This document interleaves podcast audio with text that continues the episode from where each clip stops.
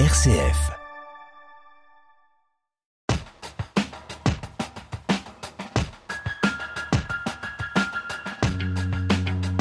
À Lyon, le tribunal de commerce enregistre plus de 1700 liquidations d'entreprises chaque année. Comment faire face à l'échec entrepreneurial et comment rebondir? Guillaume Mullier, bonjour. Bonjour Marie.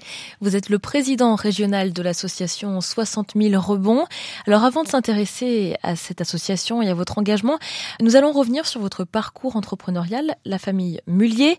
Alors on connaît évidemment ce nom, mais le grand public ne le connaît pas forcément. Vos enseignes le sont un peu plus, on va dire. Il s'agit d'Auchan, Flunch, Decathlon, Le Roi Merlin.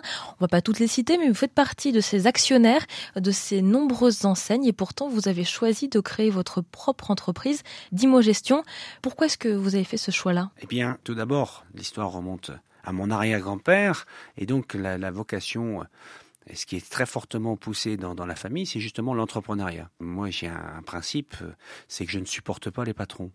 Donc la seule façon de ne pas en avoir, c'est d'être soi-même le patron. Donc il y a maintenant 21 ans, j'ai eu l'occasion de reprendre une agence euh, commerciale d'une société parisienne dans la distribution de logiciels informatiques.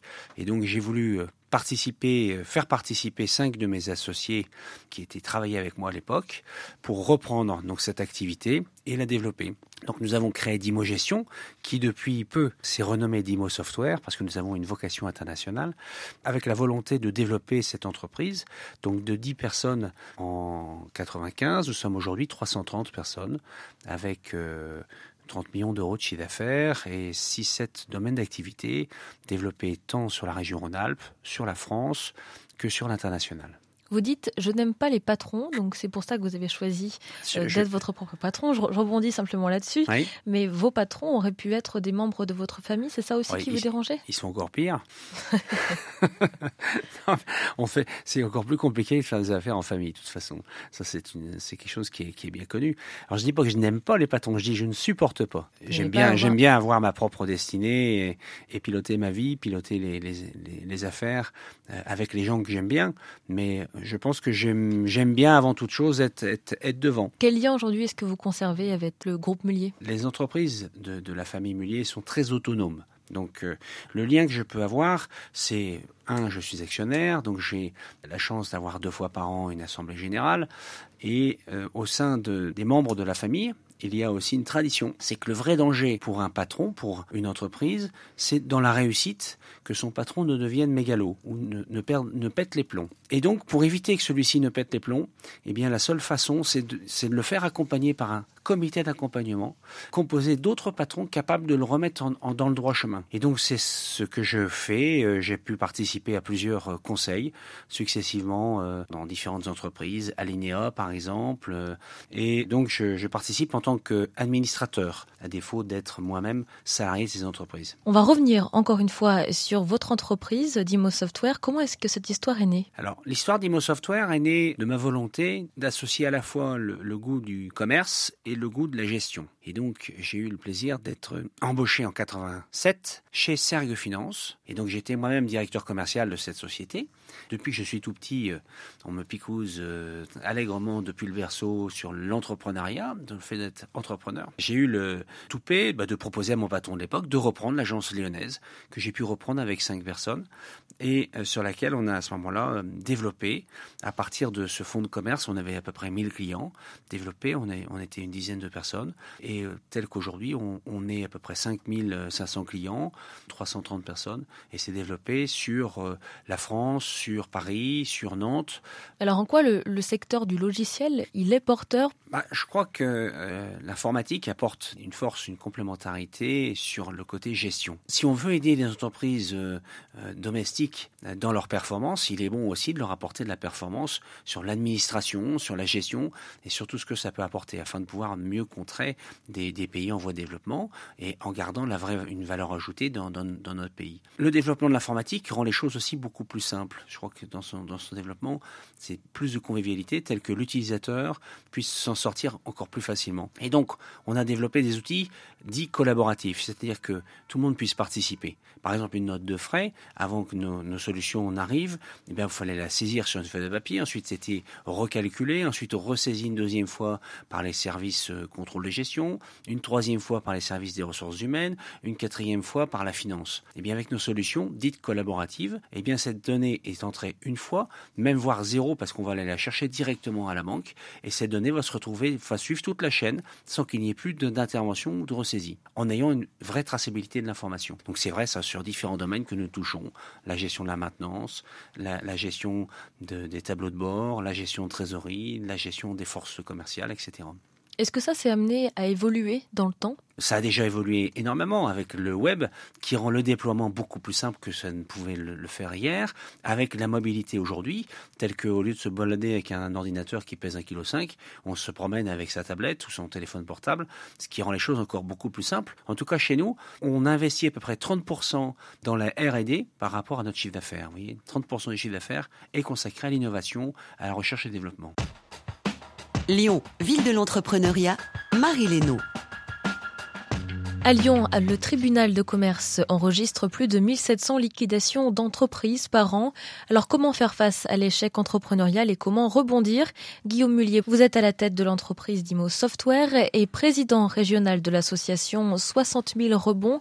Pourquoi 60 000 pourquoi 60 000 Parce que lorsque l'association a été fondée, il y avait 60 000 liquidations par an en France. Euh, malheureusement, nous devrions renommer l'association 63 400. À quel moment est-ce que 60 000 rebonds intervient, accompagne un entrepreneur? Alors, la vocation de 60 000 rebonds, c'est de ne pas être en, compétition avec les acteurs Les acteurs économiques accompagnent l'entreprise. Donc la vocation de 60 000 rebonds, ce n'est pas d'accompagner l'entreprise. La vocation de 60 000 rebonds, c'est d'accompagner l'entrepreneur qui a fait faillite, qui, pour certains, ont tout perdu. Parce que c'est une épreuve dans la vie d'un entrepreneur de faire faillite? C'est une épreuve dramatique. En général, on a une phase qui, qui, s'enchaîne dans la tourmente. La première, c'est en effet la perte, la difficulté, qui conduit souvent l'entrepreneur à mettre ses biens personnels en caution, en gage. Et ensuite, la liquidation, c'est-à-dire le tribunal de commerce, où les gens vont souvent trop tard. Et donc, comme ils vont trop tard, il n'y a plus rien à faire et l'entreprise est liquidée. Vous voyez, le terme est fort. Hein. Faire faillite ou liquider, si vous regardez les termes, ils sont très forts. Et en général, avec, euh, par voie de conséquence, une perte de, euh, bah, de l'entreprise, une perte du revenu, puis probablement une perte de la maison, puis des cautions personnelles, puis probablement aussi un conjoint qui ne se remet pas d'une situation aussi dure, et donc un divorce, avec potentiellement aussi la maladie, et pourquoi pas euh, éventuellement d'autres cas encore plus graves. Face à ça, une solidarité de notre pays très faible. La seule chose, c'est 400 euros de RSA, plus, quand vous avez encore de vos parents, eh bien, de pouvoir être hébergé chez vos parents. Si vous avez 50 ans, bah, votre, maman en a 70 ou 80, c'est pas ce qu'il y a de plus drôle. Et par ailleurs, une notion, on va dire, européenne qui est assez grave, qui est cette notion d'échec, la honte. Est-ce que c'est tabou de parler euh, de l'échec? En France, malheureusement, mais aussi dans d'autres pays européens, j'irais hormis euh, l'Angleterre et, les États-Unis, où ils ont eu la chance d'avoir des présidents comme Lincoln et comme Roosevelt. Alors Roosevelt disait réussir, c'est d'aller d'échec en échec avec le même enthousiasme. Lincoln disait je me suis présenté quatre fois, je n'ai été élu que la cinquième, c'était la meilleure, j'étais président des États-Unis. Mais hormis ces pays, dans les autres pays européens et notamment et particulièrement en France, la notion d'échec est tabou. Or, moi je dis entreprendre, c'est grandir de ses réussites et de ses échecs. On grandit d'ailleurs plus de ses échecs. Si on accepte de, voir ses échecs, eh bien on en grandit parce qu'on peut tirer des conclusions et se faire de l'expérience. Et je crois qu'une des vocations de 60 000 rebonds, c'est d'amener les entrepreneurs qui ont été en échec à accepter de, de regarder ces erreurs, de les comprendre et donc de pouvoir demain rebondir plus solide qu'ils ne l'étaient dans le passé. À quoi est due une faillite selon vous? De nombreuses causes. C'est souvent une mauvaise appréciation d'un certain nombre de risques. Mais ces événements, on peut s'en prémunir. On dit toujours, la crise renforce les plus forts et tue les plus faibles. Pourquoi? Parce que les plus forts ont peut-être su anticiper les choses. Et il y a différentes cas de figure dans les gens que nous accompagnons. Souvent, ils sont mal, euh, accompagnés. Peut-être une mauvaise appréciation de, certains niveaux de risque. Si un, un client ne vous paye pas, c'est des choses qui arrivent. Mais si ce client représente 30% de votre chiffre, c'est fatal. Si vous vous limitez à ce que les clients ne représentent pas plus de 5% de votre chiffre d'affaires, eh vous arrivez à vous en, sortir. Ça peut être dans le cas de rachat d'entreprise. Si vous rachetez une trop grosse entreprise par rapport à vos propres moyens et que vous n'avez pas été prudent dans ce rachat, par exemple, de mettre des clauses dites de garantie d'actifs passifs. Des bilans peuvent être, entre guillemets, partiellement vrais, partiellement justes ou faux. Et il peut y avoir des, dettes induites qui ne sont pas précisées dans vos bilans. Donc il y a un certain nombre de cas de figure qui peuvent, qui peuvent arriver où une technologie qui évolue très fort et, et vous êtes, vous vous retrouvez en retard de technologie. Mais la faillite peut arriver à tout le monde. Bien entendu. La faillite, je crois qu'il faut rester très humble quand on est entrepreneur. À tout moment, on peut recevoir quelque chose qui, soit, fatal.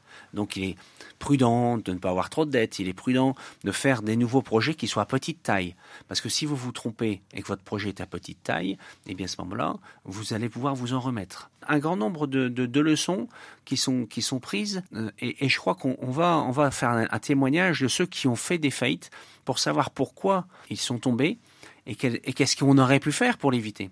Parce que je crois qu'à chaque fois, alors c'est facile à, posteriori, mais si on peut profiter de l'expérience de ceux qui ont eu l'échec, eh bien c'est ce qu'on appelle un partage d'expérience et ça permet aux autres, là aussi, d'éviter de, tomber de la même manière. Pourquoi est-ce que personnellement vous avez choisi de vous investir euh, dans l'association en 60 000 rebonds à l'échelle régionale? Moi j'ai toujours eu envie de m'impliquer, de donner aux autres je me suis occupé de scoutisme, j'ai lancé le, réseau Entreprendre en, en 92, et, donc c'est euh, le patron de Ernst Young qui est venu me voir pour me parler un peu de ce, ce projet. J'ai été voir et j'ai rencontré des entrepreneurs qui sont meurtris, mais qui sont charmants, qui sont meurtris, mais qui sont capables d'un rebond extraordinaire. C'est-à-dire des gens avec beaucoup d'énergie. Un peu comme un boxeur caout. Bah, c'est sûr, quand vous le voyez, il n'est pas très beau. Mais par contre, très vite, dès que vous lui mettez un peu d'eau sur la tête, vous lui donnez un peu de sucre, et ben, le boxeur, il va reprendre les gants et est prêt à repartir. Et ça, c'est vraiment une trempe d'entrepreneurs comme j'en ai rarement vu. Ils sont extraordinaires. Lyon, ville de l'entrepreneuriat, Marie Lénaud. À Lyon, le tribunal de commerce enregistre plus de 1700 liquidations d'entreprises par an. Comment faire face à l'échec entrepreneurial et comment rebondir? Guillaume Mullier, vous êtes à la tête de l'entreprise d'Imo Software et président régional de l'association 60 000 rebonds. Quels sont les critères qui vous permettent de sélectionner les entrepreneurs que vous pouvez aider? Alors le premier critère, c'est que celui-ci ait fait, euh, fait faillite, ait été en liquidation. Le deuxième, bah, c'est qu'il ait une vraie volonté de rebondir c'est-à-dire qu'il vienne nous voir et euh, qu'il ait envie de partager avec les autres en toute humilité. Je crois qu'il y a beaucoup, beaucoup, beaucoup d'humilité dans, dans l'association, beaucoup de bienveillance. Hein. Je crois que j'invite vraiment ceux qui ont vécu ce traumatisme, qui est d'une liquidation, n'hésitez pas, venez nous voir. Je crois que c'est important de sortir de chez soi, de sortir de sa solitude. C'est la seule et vraie unique façon de s'en sortir et d'avancer. Pour le rebond, il ne faut pas qu'on soit sur du, sur du béton mou ou sur du sable mouvant. Hein, pour rebondir, il faut prendre le temps de faire sécher le béton. Et faire sécher le béton, eh bien, ça prend un peu de temps et c'est ce que permet l'association pour accompagner donc les entrepreneurs en rebond. Donc, les vrais euh, critères de tri, ils sont là. Quand on dit rebondir, finalement, c'est rebondir dans l'entrepreneuriat et parfois rebondir pour en sortir c'est un rebond dans sa vie. Nous, on n'est pas là pour euh, autre chose qu'aider la personne à rebondir dans sa vie. Elle est, elle est en traumatisme, souvent une dépression. Ben, c'est l'aider à s'en sortir, l'aider à rebondir. Et donc, la première étape, c'est un coaching pour prendre la personne qui est sous l'eau et la mettre au-dessus de l'eau. Et puis, c'est un entrepreneur qui va l'accompagner dans son rebond c'est-à-dire qu'il va se mettre à côté de lui et, faire un parrain, c'est du mentor, du mentoring. Éviter qu'il reparte trop vite. Parce que le rebond en moyenne, j'espère que vous êtes assise, c'est 8 ans. Le rebond moyen d'un entrepreneur non accompagné qui a fait faillite, c'est 8 ans. Pourquoi 8 ans? Bah, Comme un dépressif, il veut repartir trop vite. Et donc il, il retrébuche, il se recasse la gueule, et cela plusieurs fois jusqu'à 8 ans. Donc là où nous accompagnons les entrepreneurs, entre 6 mois et 18 mois, sur un rebond solide, parce qu'on a pris le temps de consolider. Quel conseil est-ce que vous donneriez à un aspirant entrepreneur euh, pour peut-être prévenir ce genre de choses, prévenir la faillite? Alors pour prévenir la faillite, c'est d'être accompagné d'autres personnes qui sont complémentaires, qui soient pas dans la mêlée. C'est de bien parler avec tous les tiers, de savoir regarder en vérité ses qualités et ses faiblesses, pour se concentrer sur ses qualités, mais aussi traiter ses axes d'amélioration, ses points de faiblesse. Donc déjà, le, premier projet, c'était euh, que de la bienveillance et l'exigence, on accompagne et la solidarité, qu'on accompagne du professionnalisme. Mais demain, c'est se rapprocher des différents tribunaux, des différentes personnes. Donc c'est d'ouvrir. On a ouvert Grenoble en décembre, on ouvre Valence en mai, mai-juin. On va ouvrir ensuite Roanne, Bourg-en-Bresse, Saint-Étienne, Clermont-Ferrand, Dijon très certainement.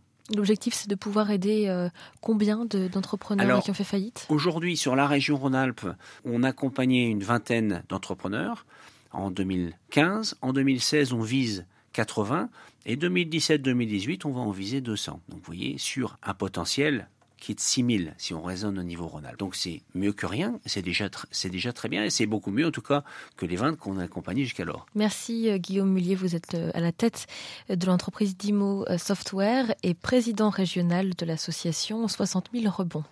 Merci Marie. C'était Lyon, ville de l'entrepreneuriat sur RCF, avec le soutien de BNP Paribas.